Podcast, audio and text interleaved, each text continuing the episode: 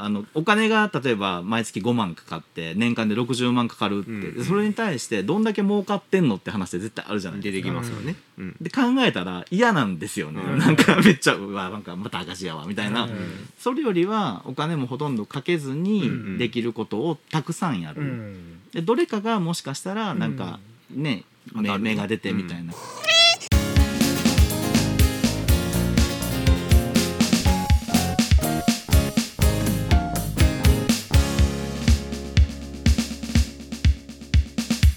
多分早く戻ってくれ早く戻ってくれって思ってるとこはやばいと思う。ん、そうですね、う、うん、あの日にを待ってる状態の人はダメです、うんうんいつ終わっても大丈夫っていうふうに準備ができてるところは助走した状態でうコロナが終わコロナの終わりを迎えられるんですけど。で多分終わりもじゃあ昨日で終わりましたにならないじゃないですか、梅雨明けとかじゃないから、え自然と、うん。まあこの辺で終わってたねってええ。後から振り返るとそうそうそう。思うことであって僕らドラクエとかゲームとかしてた世代やから、うん。ゲームってしてたらうん。フラグが立つ瞬間って分かるじゃないですか。うん。レベルアップしたらうん。音鳴るし、えああいうのって人生ではないじゃないですか。ね。あれすごい感じるんですよね。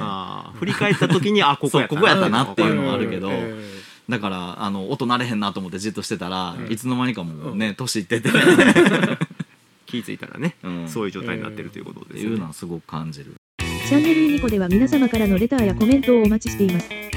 取り上げてほしいテーマや応援メッセージなど、どしどし投稿してください。番組を気に入った人はフォローしてね。それでは引き続き番組をお楽しみください。アフターコロナの準備っていうと、割と具体的に考えるとどんなものがあるのかなってちょっと今ふと思って、うんうん具体的うに、んこれこれって言えるのって多分そのアフターコロナで成功したところが実はこういう仕込みをしてたんですっていうのが多いと思うんですよ。だから結構後から、ううん。んあそんなことしてたんやこんなことしてたんやっていうのは出てくると思うけど今この時点でうん。こういうことやってますっていうのを具体的に言ってじゃあ同じようにっていうのはなかなか難しい部分はあると思うんですよ。うんう。んただあのじゃあ裏返して、うん。何もしないってことがまずいあーっていう考え方を、はい。あのうちらぐらいの規模やったらするんかなと思っていて、あのやっぱ今までの仕事の仕方とは違う切り口うん。を持とうっていうのが、まあ、今回のラジオのこと、あと SNS 関係の,、あのチャンネルを作ったりとかっていうのは一つそれは活動やと、思います。それがうまくいくかどうかは全然わかんないけど。なるほどですね、うん。はあはあはあはあ。でも何もしないよりは絶対やってる方がいいと思うので、えーそうですね。ええ振り返った時にそれが成功だったかどうかっていうのはもうアフターコロナにならないとわからないということですよね。そうですね、うん。そういえばラジオ配信ってそういう意味はではありですね。よ、うん。あの直接的にちょっと会えない感じで、うんうん。なんだけれども、まあ、配信することで、うん。こうまあ当社を知ってもらえるとかうんあるじゃないですか。うんうん。うん。そういう意味ではやっぱそのアフターコロナに対する一つの対策にななる可能性ありますね。そうですね、うん。もう一つ僕が大事にしたかったのは無理をしないことっていうのがあって、チ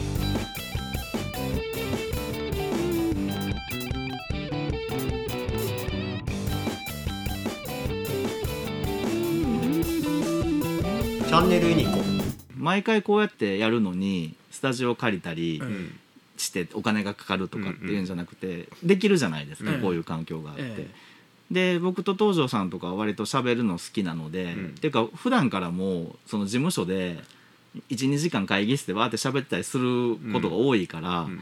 もうせっかくやったらもうそれをえあそのまま 配信しろしちゃえばいいんじゃないのって えいうところから始まってるから、え自分たちが無理なくできることえ。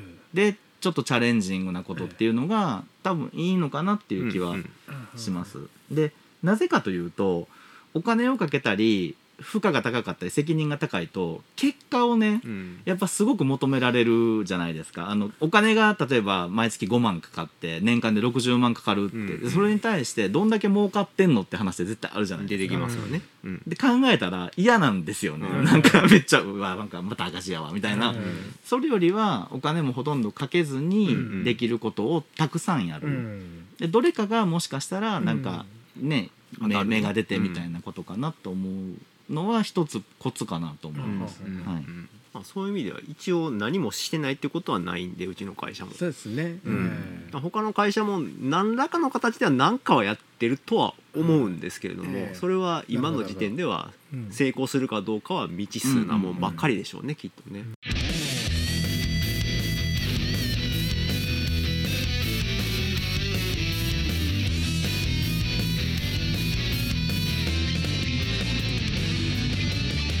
チャンネルユニコすごい楽しんでやってはりますよ。あの僕と東條さんの共通のむ昔の上司の方がいらっしゃるんですけどその人焼き芋屋さんやってるからね、やってますね。うん、でねお店出した子もいてるしっていうのが、だから割と僕の周りではそんな風にあのこうやってみたかったことをやってる人は多いです、うんうん。あこのタイミングやからって言って。ああなるほどですね、うんあそれがねうまくいくかどうかは、まあまあどっちでもいいけども、とりあえず動いたろうやんっていうふうに思える人がもしかしたら成功をつかむチャンスが大きいんでしょうね。ああ、うん。そうなのかもしれませんね、うん。そういう意味ではね。きっと成功した人っていうのがうん。一定の割合で成功する人がいてて、例えばうん100人に1人とか、うん。1,000人に3人とかって。